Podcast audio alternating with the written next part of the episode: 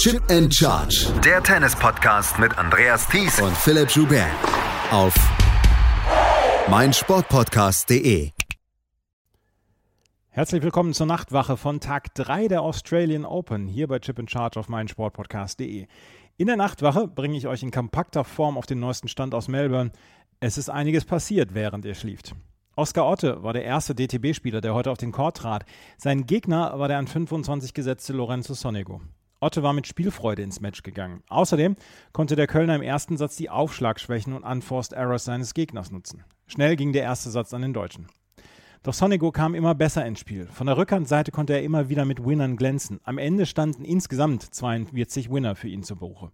Otte fiel nicht mehr viel ein und Sonego gewann letztlich in vier Sätzen. Auch Dominik Köpfer stand in seinem Match gegen Riley Opelka auf verlorenem Posten. Köpfer, der sich nach den Australian Open einer OP am Arm wird unterziehen müssen, führte zwar im ersten Satz noch mit Break, konnte dieses jedoch nicht halten. Im dritten Satz hatte er bei 5 zu 4 nochmal Satzbälle, aber auch diese zogen erfolglos vorbei. Für Opelka stand ein Dreisatzsieg auf der Habenseite. Köpfer wird konstatieren müssen, dass hier mehr drin war. Bei den Frauen gab es in den frühen Morgenstunden viele sehr einseitige Matches.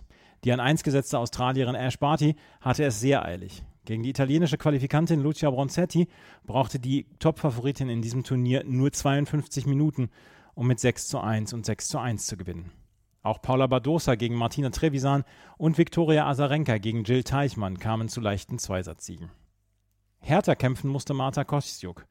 Gegen Sarah Soribes Tormo, die eine Spezialistin für lange, aufreibende Matches ist, gewann sie in zwei Sätzen und trifft jetzt auf Badosa. Auch Elina Svitolina durfte sich nicht über zu wenig Arbeit beklagen.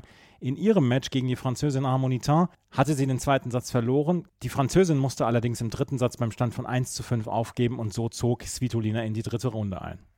Jelena Ostapenko gewann ein enges Match gegen Alison Risk in drei Sätzen.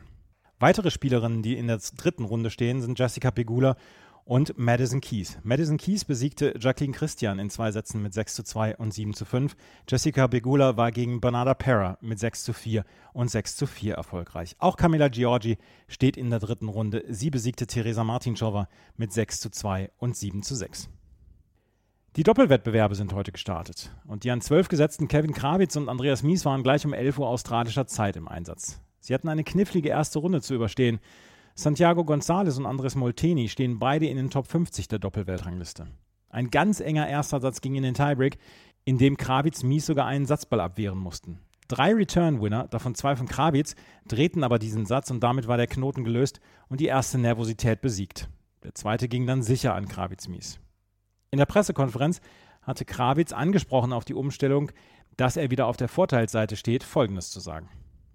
Ähm, ja, grundsätzlich fühle ich mich wahrscheinlich einen Ticken besser auf der Vorteilsseite, ja, obwohl ich im ersten Satz jetzt nicht, nicht gut retourniert habe und dann habe ich zu einem richtigen Zeitpunkt einfach ähm, ja, bei Satzball gegen und bei Satzball für zweimal ganz gut connected. Es hat gut getan, klar. Ähm, nicht so unwichtig gewesen in dem Spielstand.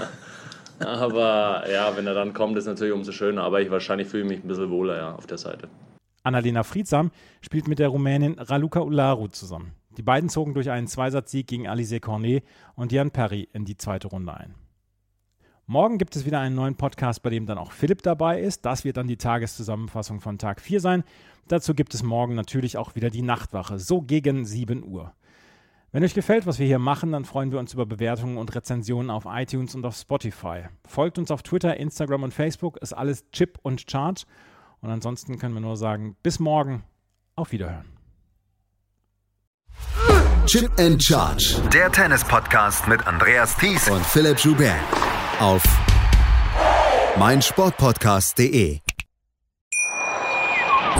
Schatz, ich bin neu verliebt. Was?